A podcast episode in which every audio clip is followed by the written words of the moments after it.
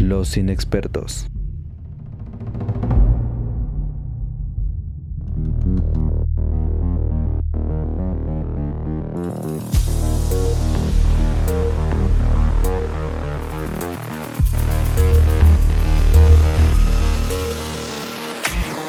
Bienvenidos amiguitos al podcast de los inexpertos, este podcast de opinión tendenciosa, medianamente objetiva y repleta de voces inexpertas que les hablarán de cine, televisión y cultura pop. Yo soy Alberto Rivera, entusiasta del cine y las promociones 2x1 y me encuentro con mi amigo Gael Montiel. Hola, ¿qué tal? Yo soy Gael y en el episodio de hoy vamos a ver un par, bueno, tres cosas de Netflix. Sí está como bastante ¿Mm? parcial y comprado nuestro... Sí nos pagaron, ¿no? Sí, bueno, pues ojalá. Así nos llegó el cheque.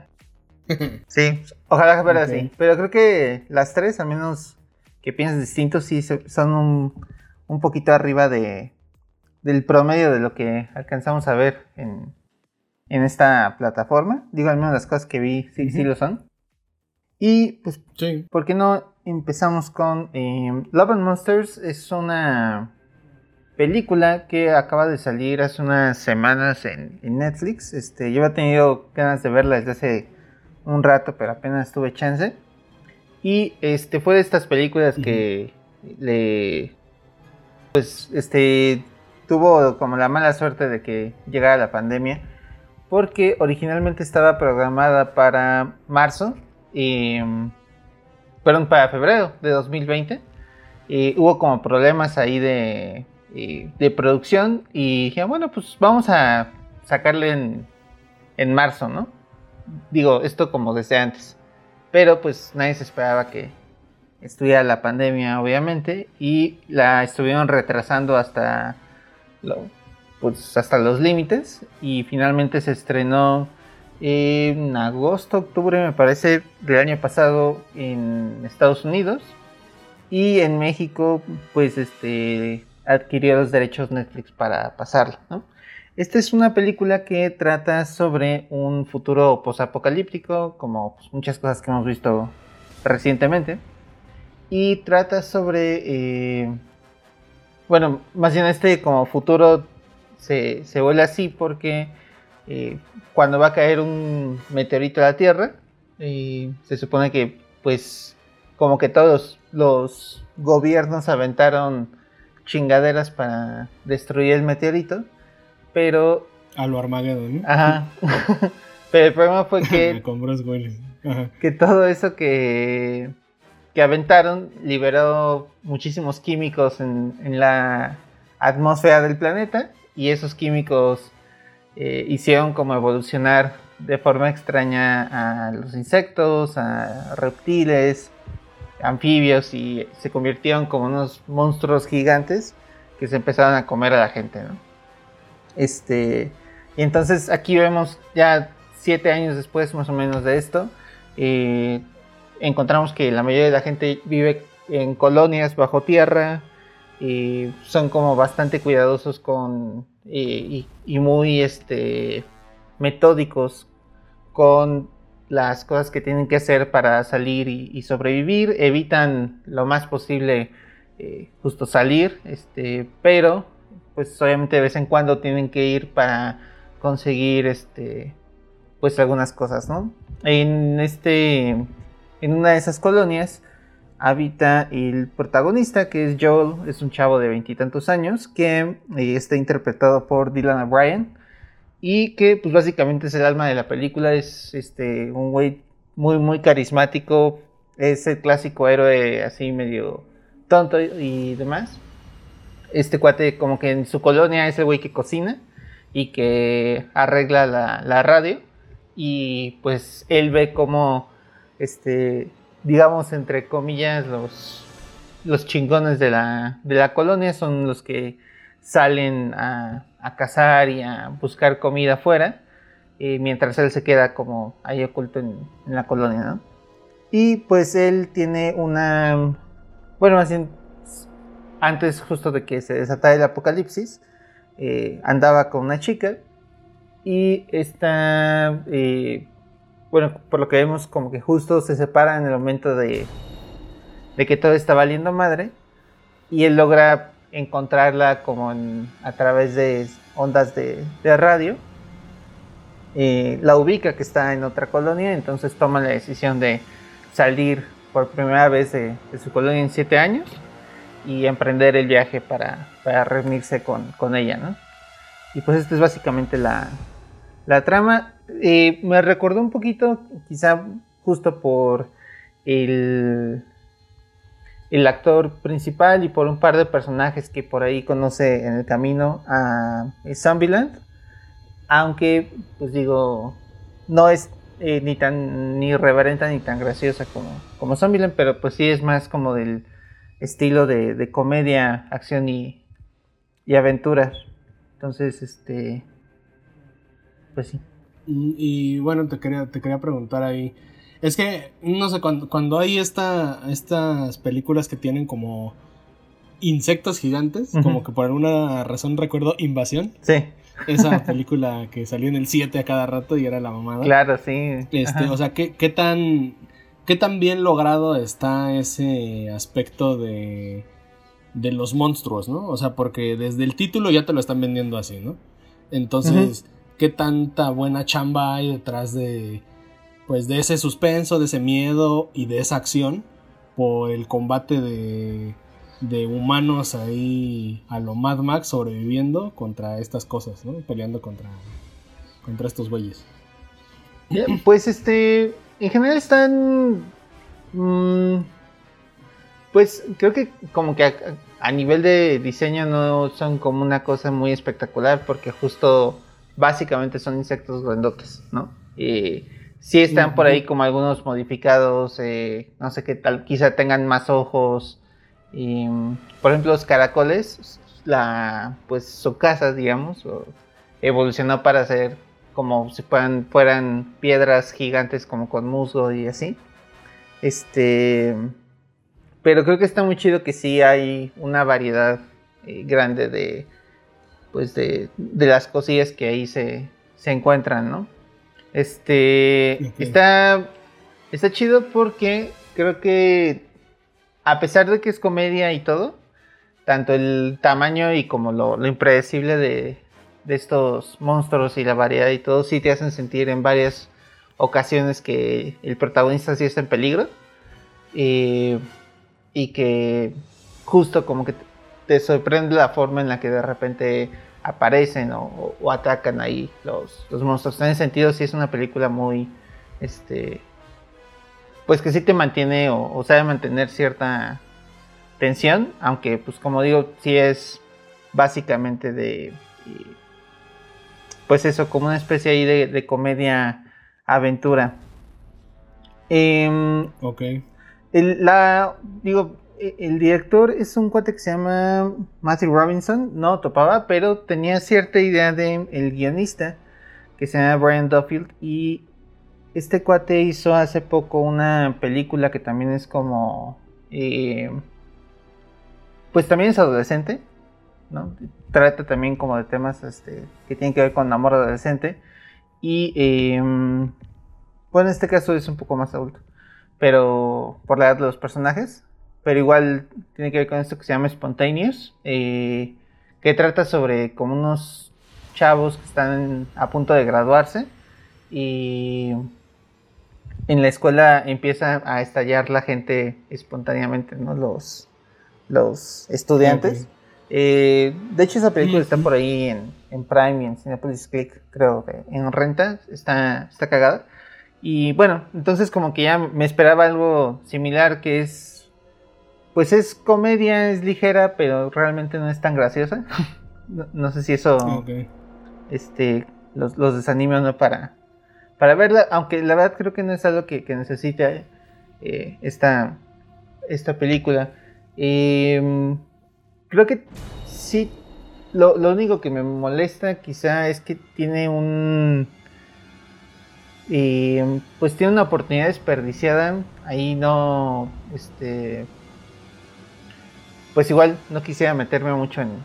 en como explicar más allá de, la trama, pero sí hay ciertas cosas que eh, por el título Love and Monsters te hace pensar que es totalmente como un asunto de amor eh, romántico. Y hay un momento en el que creo que puede romper un poquito con esto y no se atreve la, película hacia el final. Ese es lo único que me quedó como debiendo. Que siento que sí le termina apostando por el final ahí medio hollywoodense. Pero sí es. Eh, a pesar de que, digamos, la trama es muy sencilla y sin complicaciones y. Y esto y los personajes pues solo se exploran así muy superficialmente. Sí logra estos momentos muy chingones de pues de simpatía por ellos, ¿no? Y, para esto, sobre todo, creo que, como comentaba, ayuda la, actuación de este güey de Dylan O'Brien y también de otros eh, personajes ahí incidentales que, que aparecen por ahí y a pesar de que aparecen unos cuantos minutitos, sí tienen esos momentos ahí, eh, pues emocionales que sí, sí resuenan, ¿no? Entonces, eh, pues sí, está muy, muy cagada la, la película, la verdad. Eh, si tienen chance de, verla ahí en Netflix, eh, Amor y Monstruos, échenle, échenle un ojito. Ok, sí, la, voy a checar, vi que estaba entre las ranqueadas como de las top de la semana, por, ahí, por ahí todavía aparece, entonces va ya, con esto como referencia, ya más o menos me doy un, un quemón. Sí, me llegué a imaginar que era mm, como Zombieland en algunas cosas, ya cuando empezaste a comentar y dije, ok, ya, ya con, con medida, ¿no? Sí. Pero eh, pero vale, vale la pena creer. Ajá, sí, es como un Zombieland ahí medio. Este. Insectos, con insectos. sí, y también un poquito rebajado, la verdad. Eh, en todas las cosas, ¿no? Tanto en gore como en humor, como en irreverencia y demás. Eh, ¿Tú dirías un poco más familiar? Sí. ¿Un Zombieland más familiar? Ándale. Sí, digamos que si Zombieland fuera un 10, esta sería como un 7. O sea, en cuanto a la intensidad ah, de justo esas cosas que, que comenta. Pero igual está muy, muy entretenida y, y además creo que sí deja como un poco ver que es un universo muy grande y que pueden seguir explorándolo en, en otras películas. Siento que está muy chingón porque eh, también ya pues este estaba yo, bueno, supongo que todos estamos ya un poquito hartos de justo ver que todo es adaptación de algún cómic, adaptación de esto y el otro. Y mm. esta que es una idea original y pues que el, estudio este Paramount sí le haya apostado como para tratar de hacer una especie de franquicia nueva, pues sí, la verdad sí está muy, muy interesante y si sí se llega a, pues a confirmar ya eh, una, una secuela, creo que sí estaría ahí muy, muy pendiente de esto. Vale, va, pues me, late, me late, le voy a dar ahí una, una oportunidad y, espero, espero ahí aventármela en familia o algo por el estilo, a ver, a ver qué les parece. Sí, sí, es buena opción para eso. Va, y bueno, pues hoy todo lo que hablemos es Netflix, entonces pues no, no, hay mucho cambio entre esto y, lo que viene, pero bueno, ahí, lo tienen, lo pueden encontrar en la plataforma. Ahora, eh, como lo dije, vamos a hacer un, nada más un pequeño cambio de género porque sin salirnos de la plataforma, eh, ahorita hay otra, otra producción que, que, también está como en el ranking de las, de las especiales esperadas por muchos. Eh, no sé si decirlo, no, no necesariamente de que las esperaran que Netflix lo hiciera, pero yo creo que sí es un favor muy grande que que pasa eh, con estas producciones y que lleguen a plataformas de este estilo porque em, digamos que cuando un documental de alguna figura de la música o alguna figura del deporte, incluso en estas famosas eh, como True Crimes que luego vemos eh, como ranqueadas que, que las produce Netflix, les meten un barote y todo, normalmente como que son nombres muy grandes, e incluso si no lo son, como que todo ese varo, toda esa producción que hay detrás, los hace ver como algo caro, los hace ver como algo como si de, de veras lo estuvieran planeando para que fuera un documental. Me explico. Eh, a veces parece que todas esas tomas con la cámara handicam de tu papá no van a servir para nada, pero de repente eh, terminan sirviendo para, para alimentar un documental en 20 años que va a hablar de tu vida, ¿no? Y eh, digamos, cuando, e, esto en, Estados Unidos o cuando se trata de músicos, deportistas o lo que sea anglosajones, como que parece que hasta sobra material, ¿no?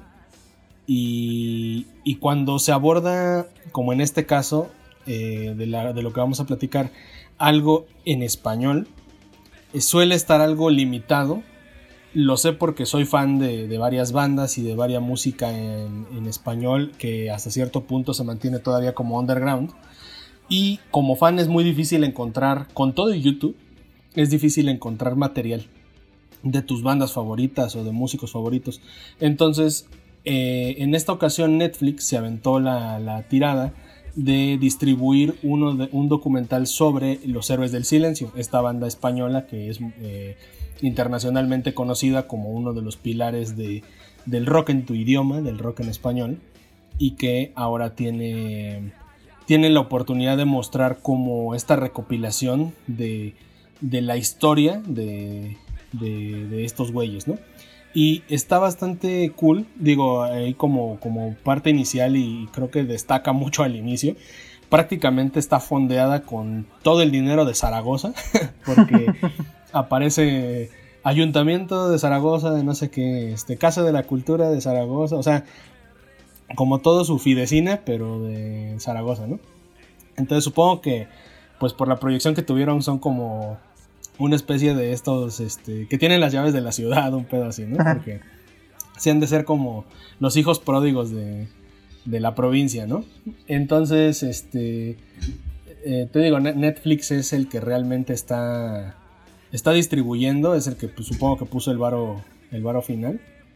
Y, y, cuentan la historia. Ahora, ya en concreto acerca del documental, eh, empezamos, eh, empezamos con algunas imágenes que, abordan el último concierto de Héroes del Silencio, que se da 12 años después de que se separan. Ahora, eh, al que sepa o no, los Héroes del Silencio fueron una banda que se formó del 84 al 96, más o menos, 95, 96. Y de ahí se mantuvieron cada quien en lo suyo. el más representativo de esa banda es el vocalista, es Enrique Bumburi. Él continuó con una carrera musical este, constante y que le trajo mucho éxito internacional y todo. Pero en el 2007 era el año en el que ellos cumplirían como 20 años, un pedo así. No sé por qué lo, lo, lo, cuentan de esa manera. Si empezaron en el 84, pero era como que una fecha especial para ellos el 2007 y deciden reunirse, ¿no? Solamente para 10 conciertos. Entonces, de ahí empiezan esas imágenes y ya vemos como a un Bumburi ya más parecido al Bumburi actual, todos ya canosos, ya más grandes. Y de ahí empezamos con un, un brinco temporal eh, hacia el 84. Y es donde te digo que empiezan todas estas eh, como grabaciones medio, medio underground de la handicam del tío, de la handicam de... O sea, o hasta de noticieros y todo eso. Y recopilan muy bien. Y es un documental que no brinca tanto. Por ejemplo, no es como The Last Dance de, de Michael Jordan. Que ves una edición de su puta madre y que brincan y que línea del tiempo. No, no, no. Acá es más lineal, aquí es del 84 en adelante, todo va poco a poco, pero digamos que, que el soundtrack está muy bien estructurado, está muy bien metido porque justamente nos damos cuenta cómo va evolucionando su música conforme vemos pasar las imágenes. Y acá pues eh, notamos cómo, cómo se conocen estos güeyes, cómo se conocen los, los miembros del grupo que pues ya traían en su interior el ser músicos, porque prácticamente empezaron como a los 15 años. O sea, las primeras eh, imágenes que hay de Héroes del Silencio, incluso sin ser Héroes del Silencio, como esa, esas, esos nombres previos en lo que le atinan al, nombre chido, ya están como en pequeñas televisoras, de muy, muy locales, o ya hay como grabaciones de barcitos donde se ve un Bumburi como de 15 años, ¿no? Entonces, como que está esa esencia de que estos güeyes se iban a dedicar a esto, que ya estaban muy bien influenciados y que todos les veían como una especie de, de talento de ángel para hacer, para hacer su chamba, ¿no? Desde, desde cómo te empiezan a comentar esta parte de es que teníamos que ir a la radio local y nos grabamos así como grabadora, rec y play. Y pues lo que captara la grabadora, ese era nuestro sencillo. Y lo tocaban ahí en, donde ensayaban y lo llevaban a la radio. Y salen fragmentos de, de pues, el locutor hablando. O sea, no sé de dónde chingados sacaron ese material, pero pues, el locutor presentando por primera vez eh, la banda eh, Héroes del Silencio este, con un sencillo ahí súper, super X, ¿no? Entonces, digamos, empezamos a ver esa, esa evolución, cómo es que fue madurando su, sonido y cómo empezaron a conquistar primero Zaragoza, que, parte de la historia es esa, que, ellos son de, esta zona de España, de esta provincia, que no es Madrid, que no es Barcelona, que no, no tiene de algún modo esa fama de, de que si de por sí ellos eran rockeros en un mundo en el que el rock era protesta, el rock era rebeldía y que pues lo que pegaba era el pop, y luego vienen de una, de una zona donde pues no hay nada, ¿cómo iban a despuntar, no? Y eh, pues sin, sin, más ni menos, los, los, que se empiezan a acercar a ellos ya en plan como de... Mm, les vamos a ofrecer algo, eh, creo que podemos ser sus managers, creo que podemos grabar algo se dan cuenta cómo, cómo todo Zaragoza hace filas, así afuera de los bares donde ellos se presentan, para, tocar. Y la verdad se me hace como, como que una esencia muy... como si estuviéramos viendo a los Doors, pero, pero como en castellano, ¿no? O sea, y no por la música, sino porque todo el documental tiene esa esencia. Como que ves esas imágenes de los ochentas y, muy a los Ex Pistols, ¿no? Como que gente así durmiendo en las calles esperando poder entrar al bar, ¿no? O, imágenes en las que están en lugares súper reducidos, pero ahí andan disfrutando con la gente, ¿no? Como que le dirían los puristas, ¿no? Como la verdadera esencia del rock y mamadas así, ¿no? Pero en este caso te lo, te lo, este, te lo dejan ver como parte de la evolución de, de, la música y también algunas de las desventuras y contratiempos que tuvieron por... Eh, porque ellos no se querían salir de Zaragoza, varias veces les, ofrecieron irse a vivir a Madrid, no querían porque de algún modo querían seguir teniendo sus principios, su, vida como la conocían, no ahondan mucho a qué se dedicaba cada uno ni qué hacía en su tiempo libre, simplemente eh, la banda y también estas críticas de, que si, de que no se llevaban con la prensa, de que se contestaban muy feo de ida y vuelta. Hay algunas imágenes de prensa en España, de prensa en, en otros países y en México. Incluso hay uno ahí que se ve Galavisión y como que el entrevistador así muy golpeadamente sí les está haciendo preguntas como que muy ojetes. Entonces eh, eran polémicos de algún modo por eso. Sí, justo te quería preguntar que, o sea, qué también trataba el documental a, la banda, o sea, en el sentido de que sí, sí se ve que es algo que fue aprobado por ellos completamente, o si sí, sí aborda también como ahí pues los, los claroscuros de, de la banda. Digo, la, la yo no, conozco como qué tan eh, qué tantas polémicas o qué tanto se pueda criticar a cosas que hicieron, pero también no sé si si la si el documental las aborda o, o es como más una imagen ahí como muy linda de, de héroes de silencio. Mm, yo creo que es una imagen linda, pero no porque la hayan querido hacer tan a huevo linda, sino porque creo que no eran tan, tan salvajes como se podría pensar eh, de otras bandas. O sea, por ejemplo, creo que en Guns N' Roses desde siempre, siempre era de que no, que desmadraron el hotel y que hicieron un desmadre. O sea, y además eso provoca que haya una expectativa propia incluso sobre la banda, ¿no? Es como... Eh, alguna vez lo escuché cuando decían que cuando los mexicanos van al mundial, de fútbol cargan con un peso de que tienen que ser desmadrosos o tienen que ser la mejor afición o tienen que hacer cosas. Y entonces a veces no, no es que lo quieran tanto, sino que se meten en polémica y hacen un desmadre porque es lo que se espera del mexicano. Entonces, creo que estos güeyes, cuando tenían problemas, eran problemas de verdad. Cuando se drogaban, se drogaban de verdad. Cuando se ponían a no querer hacer nada, neta, no hacían nada pero no eran vatos tan polémicos en el sentido de que, este, o sea, lo peor que te aparece ahí como conductas es que, por ejemplo, le empiezan a lanzar pendejadas al escenario a, a la banda y una moneda le cae en la cara a Bumburi y dice, no, a la chingada yo no voy a hacer el concierto y ahí los deja y nomás dio media hora de concierto. O una vez que después de una gira ya de que tenían que dar 130 conciertos en un año y iban como por el 90 y de repente cuatro canciones y dijo, no, a la mierda, ya no, ya no voy a cantar, ¿no? O sea, la cuarta canción se salió del escenario. No, ajá. Y también fue como que un momento en el que otro de la banda también estaba ya medio encabronado con cosas que estaban pasando y dijo, ah, si él se va, yo también me voy. Y ahí dejaron a la gente esperando por más, ¿no? Entonces, este, digamos que eso es más o menos en donde oscila su, polémica. Yo lo, catalogaría como, como si pudieras ver en video lo que dice una Wikipedia muy larga. Cuando tú estás como lee y lee la historia, por ejemplo, de alguna banda que te guste, pues andas scroll, scroll, scroll y te aparece los comienzos, ¿no? Y cada integrante, polémicas, vida personal, Acá más o menos va por ahí, yo diría que es eh, a falta de material y también yo creo que a falta de más cizaña porque ellos aparecen en el documental. Por separado lo están grabando en su casa y, están dando su... O sea, están haciendo que avance el documental con, lo que les van preguntando. En pocas ocasiones, es principalmente entre los managers y entre los productores que, que fueron parte de la vida de los héroes del silencio, que, por ejemplo, como en Last Dance, ¿no? Que por ejemplo Jordan le da clic al, iPad y escucha lo que dijo el otro güey sobre él y ya responde, ¿no? Acá también te das cuenta cómo en la edición de repente está hablando un periodista especializado en rock y de repente se funde la imagen y ya está el productor escuchando lo que está diciendo sobre él, ¿no? Ok.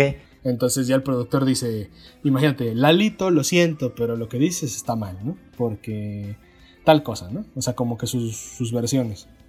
Entonces, eso es como el, beef, eso es lo más como polémico de, ay, no, pues se, dijeron que no estaban de acuerdo, ¿no? Pero yo creo que muy, muy europeo todo, ¿no? Como que muy, muy sanos estos güeyes. La verdad, no, no, no veo, no veo mala leche en los comentarios.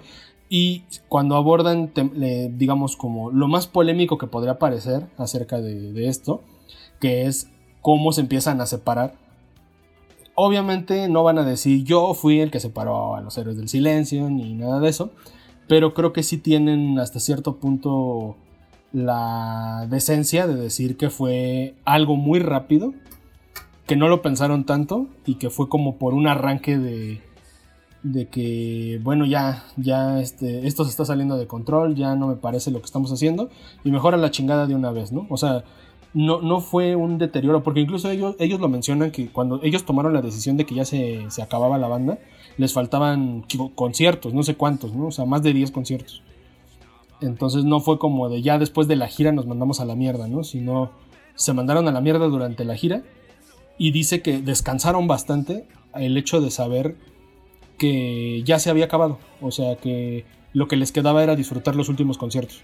Ok y por eso no se sentían, digamos, tan mal al momento de, pues ya después anunciar que se iban, ¿no? Porque no hicieron las cosas a huevo, sino, ah, bueno, pues al final de todo esto ya nos vamos, cada quien a lo suyo, ¿no? Ahora, eh, no sé si para algún fan, fan de los Héroes del Silencio sea una gran revelación las razones de, la separación. Por lo que se entiende, eh, llega un punto en la discografía ellos sacaron como 4 o 5 discos nada más. Y llega un punto en el que lo mencionan de que Bumburi quería meter un sonido distinto. Y ese sonido distinto realmente estaba lejos de, de lo que estaban haciendo y era como un experimento.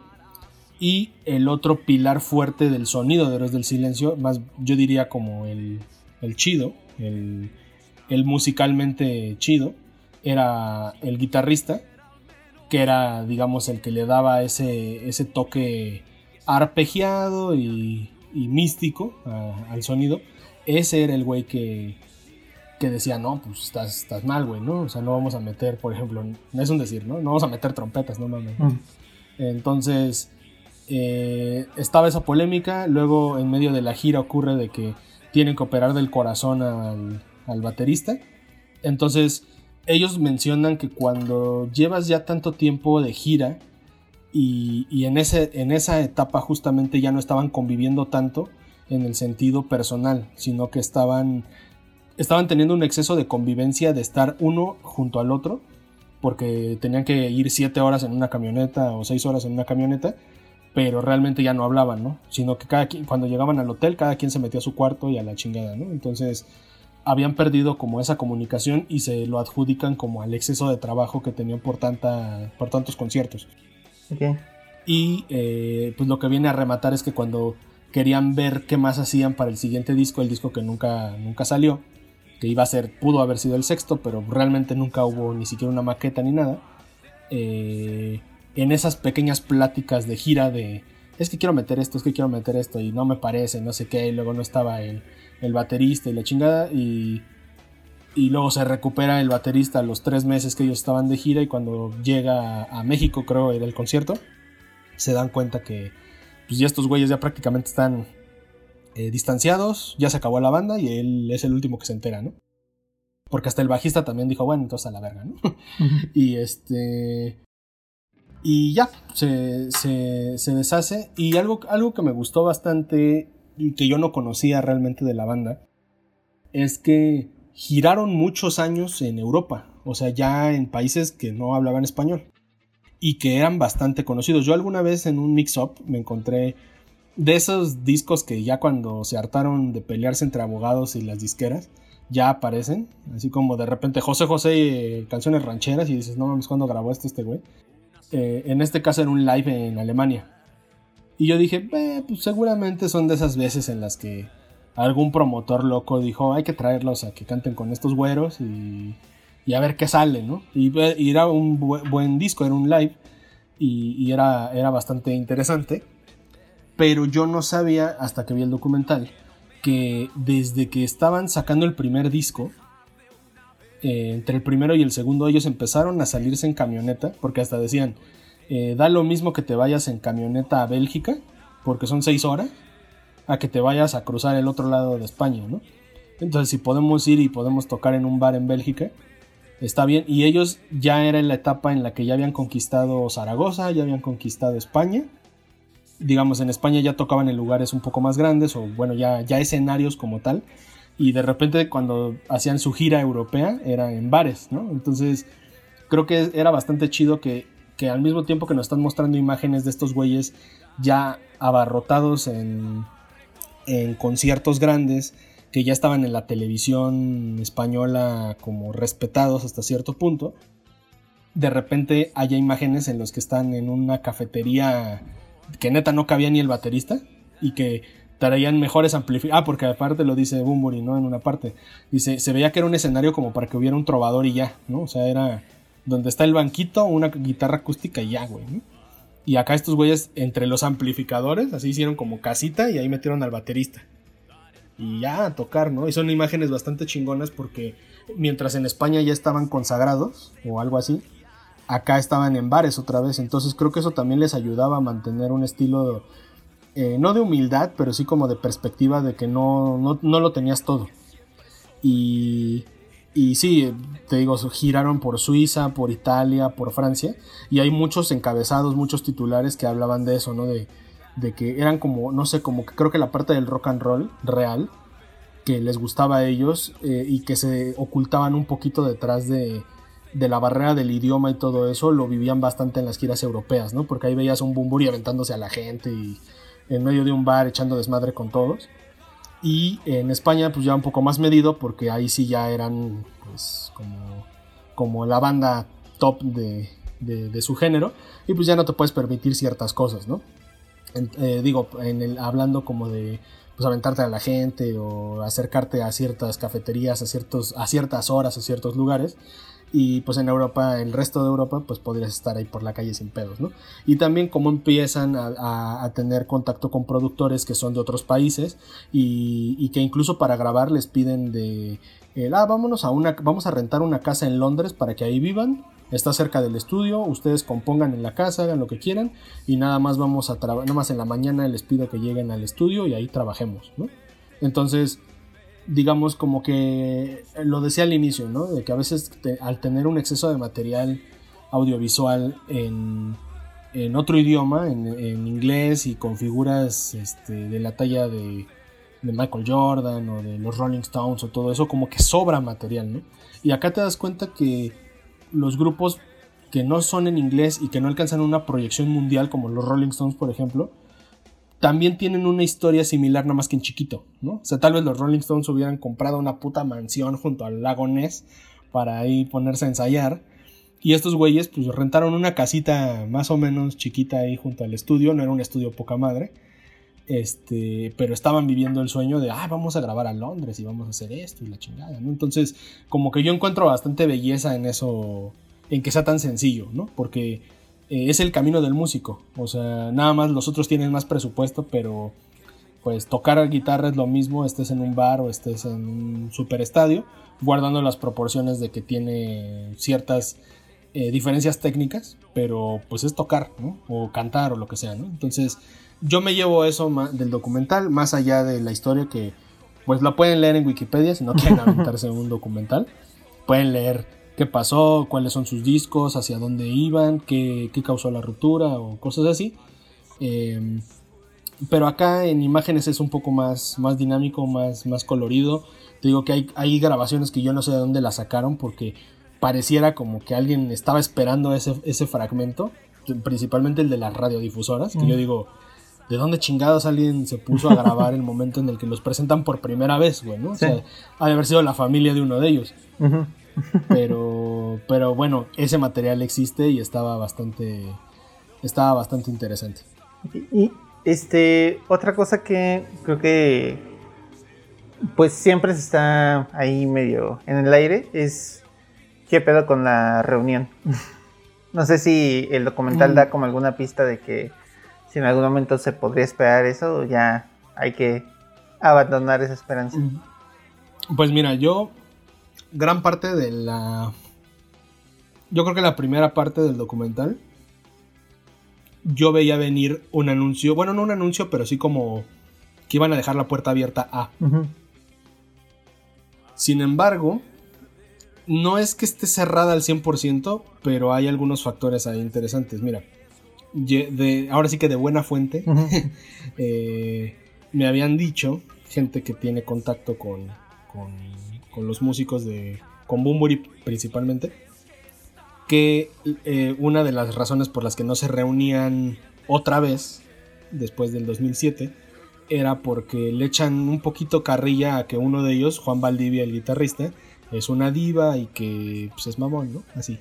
como que no, él, él es el que no se quiere reunir y aplicando la de, pues yo estoy aquí, ¿no? Ustedes digan. Pero ese güey, ¿no? Es el que no quiere. Muy como System of a Down, ¿no? Como de, es que andamos ocupados, güey, no sé, cosas de esos. Este, para que no quedara como que es que Bumburi es el mamón que no tiene tiempo. Yo lo vi así, ¿no?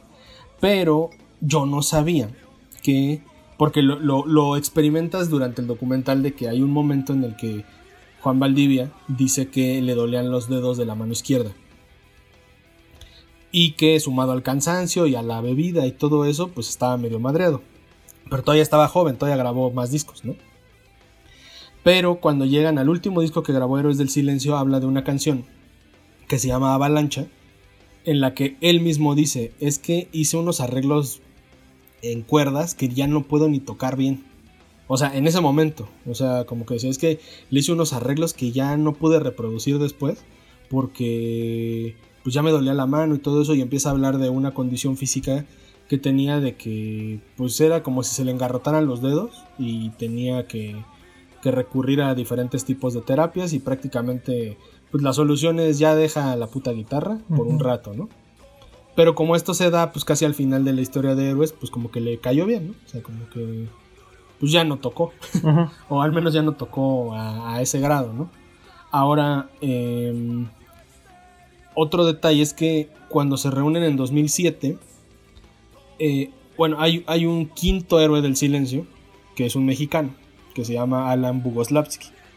Ese güey entró durante una gira entre el cuarto y el quinto disco como una especie de apoyo para la guitarra rítmica, más o menos como cuando se empieza a quejar de la mano este cabrón. Y se adapta rapidísimo a Héroes del Silencio porque era un vato que prácticamente vivía en su carro y se la pasaba pues pidiéndole paro que lo recibieran en las casas de sus amigos.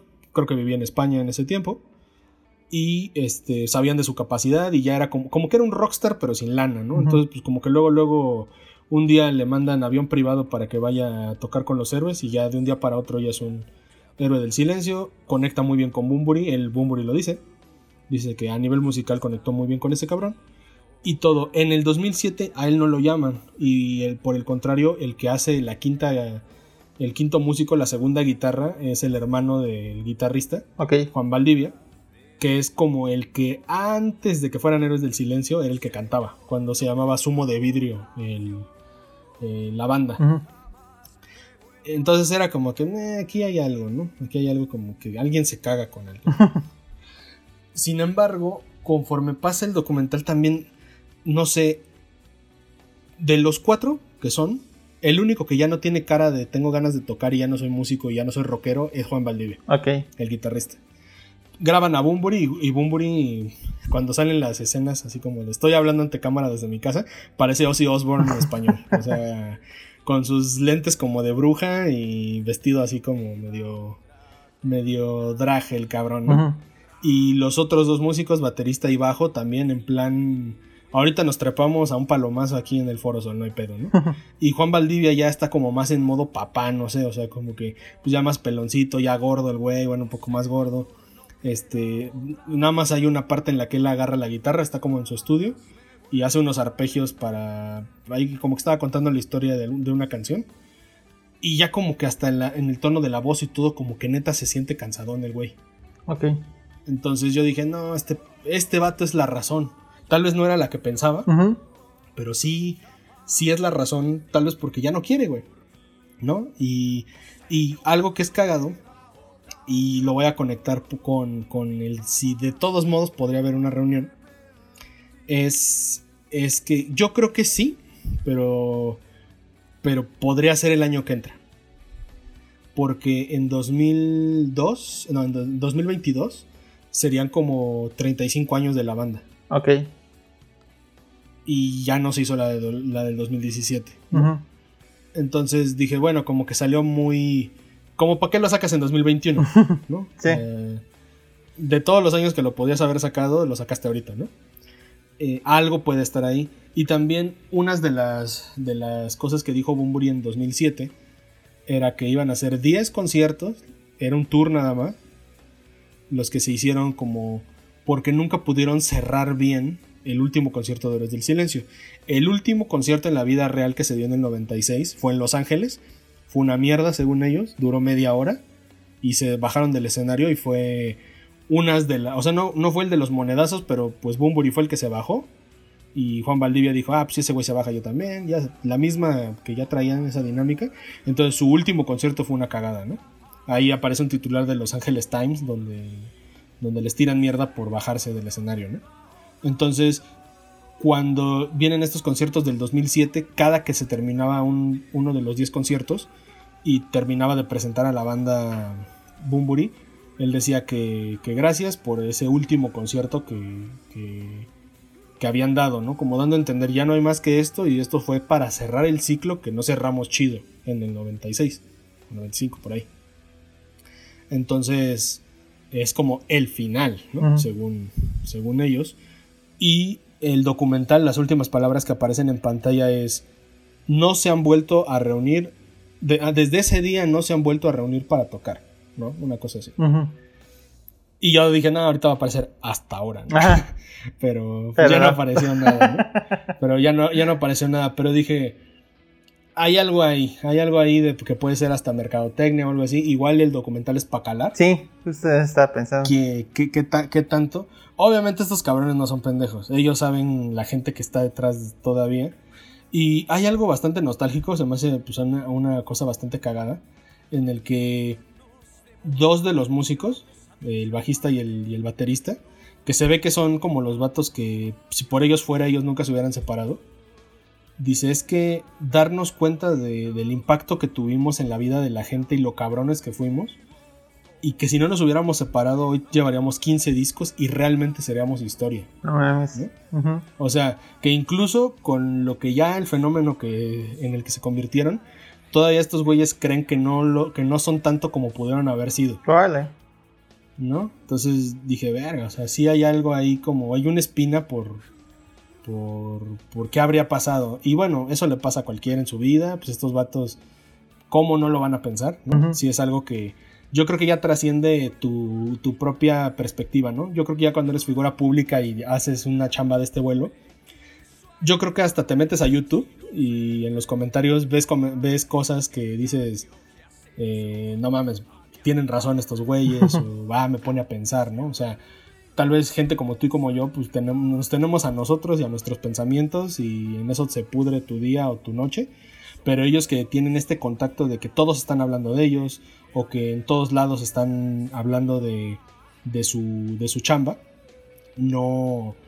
¿Cómo, cómo, brincarte esa expectativa de la gente? ¿no? Que la gente te diga, ustedes pudieron sacar otro disco, pudieron ser más cabrones, ¿no? Entonces, yo creo que sí es algo con lo que van a tener que vivir hasta que pues ellos decidan si así la dejan o pues se avientan otro concierto, lo que sea. Si algo, si algo he pensado sobre este, este pedo de las reuniones de bandas, es que no todas son necesarias. Hay unos que en lugar de dejarlo así y, no sé, ahí matarla, eh, se la juegan y por ejemplo se dan casos como System of a Down, que pues hace una reunión para tocar primero y ya después saca nuevo material y que tienen el tino de que suene chido. Pero por lo regular no pasa eso, ¿no? Entonces yo creo que también es un miedo, ¿no? sí, claro. De verga, creo que no. ¿Qué tal que la cagamos y no le gusta a nadie y ensuciamos la leyenda, ¿no? Entonces. Ahí ellos, ellos sabrán. Yo, yo honestamente creo que es un truco de mercadotecnia para que en 2022 nos enteremos de que van a volver. Y supongo que va a ser lo mismo un tour para no exponerse, para no darse en la madre, para que no digan ya están viejos, no, no. Va a ser un tour para ser varo. Su último concierto en México fue en el Foro Sol, hasta su puta madre. Y en Valencia fue el último de todos, ante 80 mil personas. Entonces, pues no es fácil meter 80 mil cabrones en un lugar. Y, y, de ese género, ¿no? Te, creo que Luis Miguel, ¿no? Cuando se retiraba o algo así, igual lo logra, ¿no? Y en un estadio azteca, pero una banda de ese género y todo, pues está cabrón que, lo logre. Pero bueno, ya me extendí algo. Eh, ahí lo pueden, lo pueden encontrar en Netflix, Héroes del Silencio. Eh, eh, tiene un pequeño nombre, ahí ahorita se los recuerdo, pero es como Héroes del Silencio y el Rock and Roll. una hora y media, está muy lineal, pero el soundtrack conforme va apareciendo, así como, como las imágenes que están ahí en el, documental van a evocar una época bastante chida, más si son fans, pero incluso si no lo son, les puede revelar algunas, bueno, les puede quitar algunas dudas acerca de quiénes eran estos vatos. Por ahí, ahí, ahí la dejamos. Vale, pues bueno, está por ahí el documental de Héroes del Silencio en Netflix y también eh, en esa plataforma vamos a dar ahora un, un pequeño, o más bien muy grande, giro hacia una eh, serie de anime que se estrenó este, hace unos días, que se llama eh, Yasuke o Yasuke, que está eh, es creada por el cuate que, bueno, se llama LaShawn Thomas. Es un, este, pues, animador, productor y demás eh, afroamericano que trabaja en Japón y que de hecho, según yo también es el creador de la leyenda de Korra. Este cuate, este, bueno, más bien, pues es un proyecto que a mí me parece que es así como una cosilla de, algoritmo, porque eh, pues es un intento de justo mezclar el, anime con la cultura eh, afroamericana, ¿no? Em, hay como una conversación y una... Pues sí, más bien, o sea, porque no, no he visto yo como algún estudio o encuesta o algo así, pero sí existe al menos esa conversación en la cultura pop eh, estadounidense de que a eh, los jóvenes eh, afroamericanos les gusta un chingo el anime, ¿no? Es como por ahí una cosa curiosa. Y este, esta serie que se llama Yasuke trata sobre justo una figura histórica real que, del mismo nombre, que fue el primer samurái eh, afroamericano. perdón, el primer este, samurái africano. Em, ah, de hecho, bueno, quizá el, el, único, fue pues una rareza eh, en el siglo XVI, un, un, esclavo que llega, bueno, originario de Mozambique, que llega a Japón y pasa de ser esclavo a ser samurái, ¿no? Entonces, eh, basados en esta figura que en esta serie está interpretada por este Lakeith Stanfield, que es el cuate que protagonizó este Judas and the Black Messiah, de la que hablamos hace algunos capítulos. Y esta, eh, pues es una especie de el clásico eh, anime de, de samuráis, ya sabes, el pedo de los duelos de espadas y, el protagonista ahí solitario todo el tiempo deprimido y demás. Pero en esta ocasión, el, como para darle ahí una onda bastante distinta de, pues de lo tradicional de este género, el mundo donde ocurre la, la serie de que está como entre los cyberpunk, pero hay este... Em, pues sí, hay, hay mechas, por ejemplo, así los ah, robotsotes.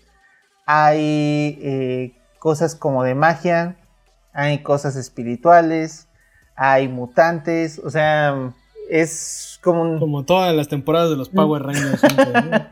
Simón. Sí, justo. Están ahí como entremezcladas estas, todas estas, este, pues, corrientes o, cosas. Y en, y también algo que le da un tono muy chingón a la serie es que también en lugar de la música tradicional japonesa, el soundtrack es de un cuate bien, bien chingón que se llama eh, Lotus. Este, que es un cuate que hace como música electrónica con hip hop y con jazz. Entonces, pues digo, ya, ya si con eso no, los convence, no sé qué voy a hacer. Pero, pero sí, bueno. no, pues ya váyanse a ver sus chingaderas de, anime de Death Note, ¿no? De Death Note versión gringa. Sí. Bueno, entonces, eh, realmente es una mezcla ahí bien, bien interesante y, y muy chingona. Digo, no es la primera vez que se hace, que justo haya como un protagonista eh, afro en, un anime, está por ahí justo Afro Samurai de hace ya muchos años, este, que también está basado un poco en, la historia del mismo, de la misma figura histórica. Y pues bueno, lo que vemos en la serie es, eh, por un lado, la historia de este güey em, en el presente, en el cual ya se volvió como un eh, pues ya, ya pasaron como sus años dorados de, de Samurai y está, vive ahora como eh, solitario, escondido y tiene que encargarse de proteger a una niña. Y por otro lado vemos como los flashazos de, de su vida pasada, ¿no? Eh, pues digo, como lo tradicional que se espera de, de este tipo de, de, series es este, las peleas así de los combates a, de espadazos, chingos de sangre y, y, pues también... Y grosería. básicamente. Y grosería. Oye, te quería preguntar, mira, como ya te, he dicho, cuando ya reseñas, voy viendo el tráiler, ¿no? A ver si, a ver si sí. a ver si sí, si, si, es lo que dices, ¿no?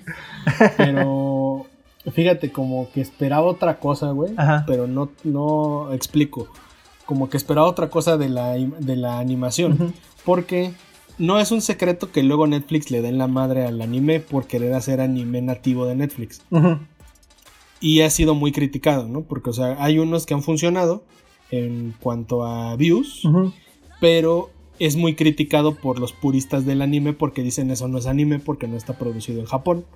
O ya es como un robo cultural de que se llevan animadores japoneses a trabajar a estudios en Estados Unidos o a distancia, como sea, pero sale como con estándar de calidad gringo. Entonces, eh, yo, o sea, mi pregunta era como de si, si visualmente se parecía más a lo criticado del anime gringo o si era un anime muy al estilo japonés. Ahora, me respondí un poquito solo cuando empecé a ver el tráiler, porque se ve muy similar al Avatar, pero con, no, como, ¿cómo será?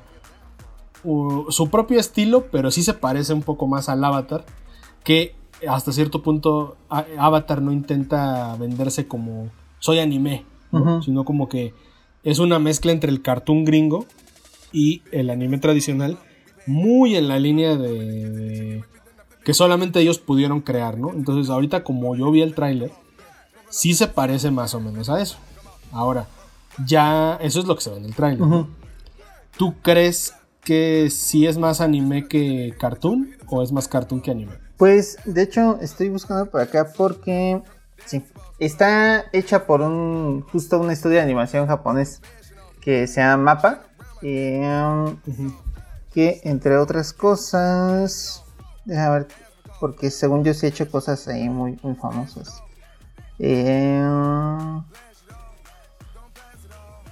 sí, Tororo, Kakeurui, varias cosas que de hecho están en Netflix. Dorojedoro. Un tal estudio Ghibli. ah, la última temporada de Attack on Titan, ahí nomás. Ah, ok. Entonces, sí, o sea, sí tiene como el. pues ese estilo tal cual de, animación japonés, eh, pues tal cual. Pero eh, sí salta un poquito porque creo que eh, su idioma original es el inglés. Entonces, a mí, digo, es la primera vez que escucho un anime en inglés y sí, de repente se, sintió bastante raro. y también, eh, pues, los personajes se, sí se nota como un estilo de, animación de repente más occidentalizado. No, sabría cómo, cómo definirlo. Tal vez los planos o algo así.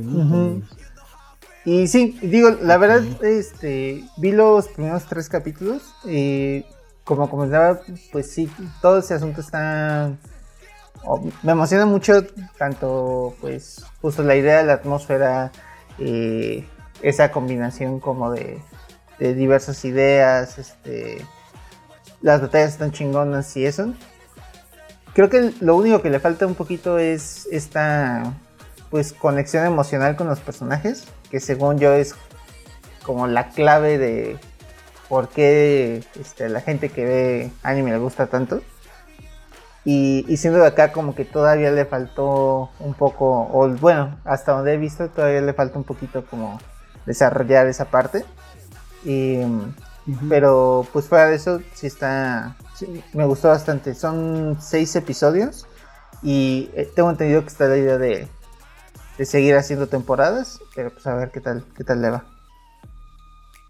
Ok, va, pues sí le voy a dar una oportunidad porque, o sea, independientemente a si nos ponemos mamones de que si se parece, si no se parece, si eso no es, a veces, ah, no, no sé, eh, es un decir.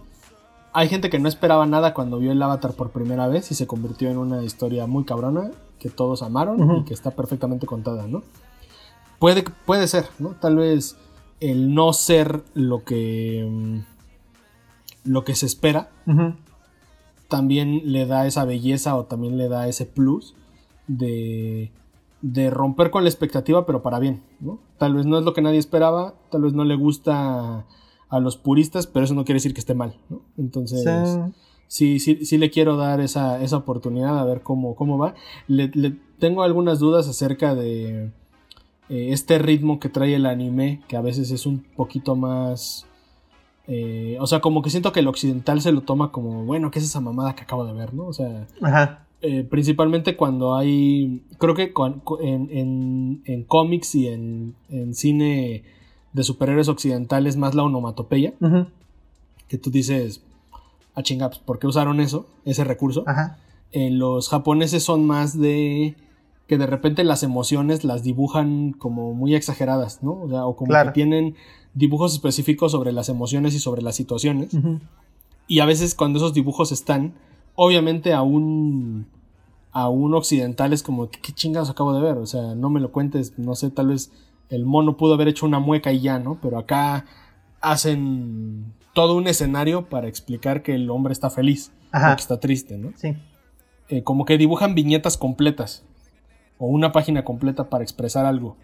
Entonces, siento que el occidental es más práctico en ese sentido y no, pues vuélala, vuélala, ¿no? Aquí no de esas mamadas, ¿no? Aquí putazos, ¿no? es lo que venden, ¿no? Entonces, quiero ver qué tan balanceado está, porque si no, siento yo que lo que hacen es, se robaron la fórmula de los animes, que son los madrazos, el diseño, eh, y un poco las historias mafufas, pero lo que dijiste tú de esa conexión emocional o ese trasfondo más allá de la historia, sino como, no sé, como Evangelion, porque pues es una historia y la puedes contar con, con otros personajes y, y, con otros robots, ¿no? Pero la, esencia de Evangelion no está en los madrazos, no está en, no sé, en la historia lineal, es el subtexto, ¿no? Por eso yo creo que, por ejemplo, cuando Guillermo del Toro hizo Titanes del Pacífico, era su película, le quedó chingona y luego se fue a la chingada cuando hicieron la dos, porque no la hizo él, ¿no? Entonces siento que a veces los estudios gringos le hacen eso a las cosas. Es como de, ah, están bien chidos tus madrazos, pero no hables, güey, ¿no? Porque no te entiendo. quiero, quiero comparar eso a ver, a ver si jala. Sí, es, curioso que justo eh, algo que se ha traducido a, la animación japonesa, creo que em, bueno, hay, un cuate que tiene como un, libro sobre, eh, pues un poco em, cómo entender los cómics, este, que se llama Scott McCloud, y él habla sobre que la diferencia principal entre, justo como decías, entre lo japonés y lo gringo, es que lo japonés está orientado hacia las atmósferas y los gringos están eh, orientados hacia los resultados, ¿no? Por eso los japoneses pueden tener 50 paneles de exposición, o sea, de, ah, ve cómo está lloviendo afuera de la casa, ¿no? Y cómo están ahí este, los grillos y cómo está por ahí una ranita y demás. Y por eso las pinches, este, dos años que dura la batalla de cinco minutos de eh, Goku contra Freezer, ¿no? De Freezer. Porque justo lo que les importa más es como establecer un tono y una atmósfera que eh, los gringos que pues cuentan una historia de un cómic en 24 páginas porque lo que quieren es resultados, ¿no? Entonces, pues sí, creo que sí se nota que hay como un choque en este caso, porque te digo, me parece que no termina de aterrizar bien justo esa parte de, de las este, de las emociones, pero en, al menos en cuanto a las atmósferas creo que sí lo, logra. Digo, por ejemplo, a diferencia de Avatar, que yo he visto muy poquito, en el primer capítulo fue como que te engancha justo el carisma de, de los personajes y la, la, historia. Acá creo que todavía es más, eh, más difícil que te, que te enganche eso. Pero pues sí, sí está muy... Pues está muy chingona la idea y, creo que la, ejecución al menos de lo que vi también, este, pues sí, sí promete que, que pueda... Eh, Ganarse ahí como el corazón de la gente. Pues sí, muy, muy bien puesto. Ok. ok, sí, sí le quiero dar, le quiero dar una chance, la neta. Eh, a ver, ahí, ahí rápido la siguiente semana y les diré que, que me parece. Y, y bueno, pues es una forma más de, darle entrada a este tipo de, de materiales que pues sí van a tener un poco de recelo y de, y de prejuicio, pero pues en una de esas estamos viendo la nueva joya, ¿no? De, de la animación de, de, la década, porque pues así pasó con otras incomprendidas en su momento, ¿no? Entonces, va, me, aviento el tiro. pues va, está por ahí en, Netflix, se llama Yasuke, es, este, le encuentra como Yasuke, con K Y. Ok. Y bueno, creo que ahora sí ha sido, ha sido todo, todo, todo fue de Netflix. Este, no, no se hagan muchas bolas en esta ocasión. Y pues solamente para recordarles que el podcast de los inexpertos cuenta con la producción de esta de podcast con Itzayana Torres y Carlos Minguela, las personas que hacen posible todo, todo el material. Y que también les, eh, les recordamos que nos pueden escuchar todos los miércoles a partir de las 6 pm. Vamos a estar compartiendo el podcast a través de Spotify, Apple Music, así como Anchor. Sí, gracias por escucharnos y por aquí estamos la próxima semana. Vale, nos vemos. Bye.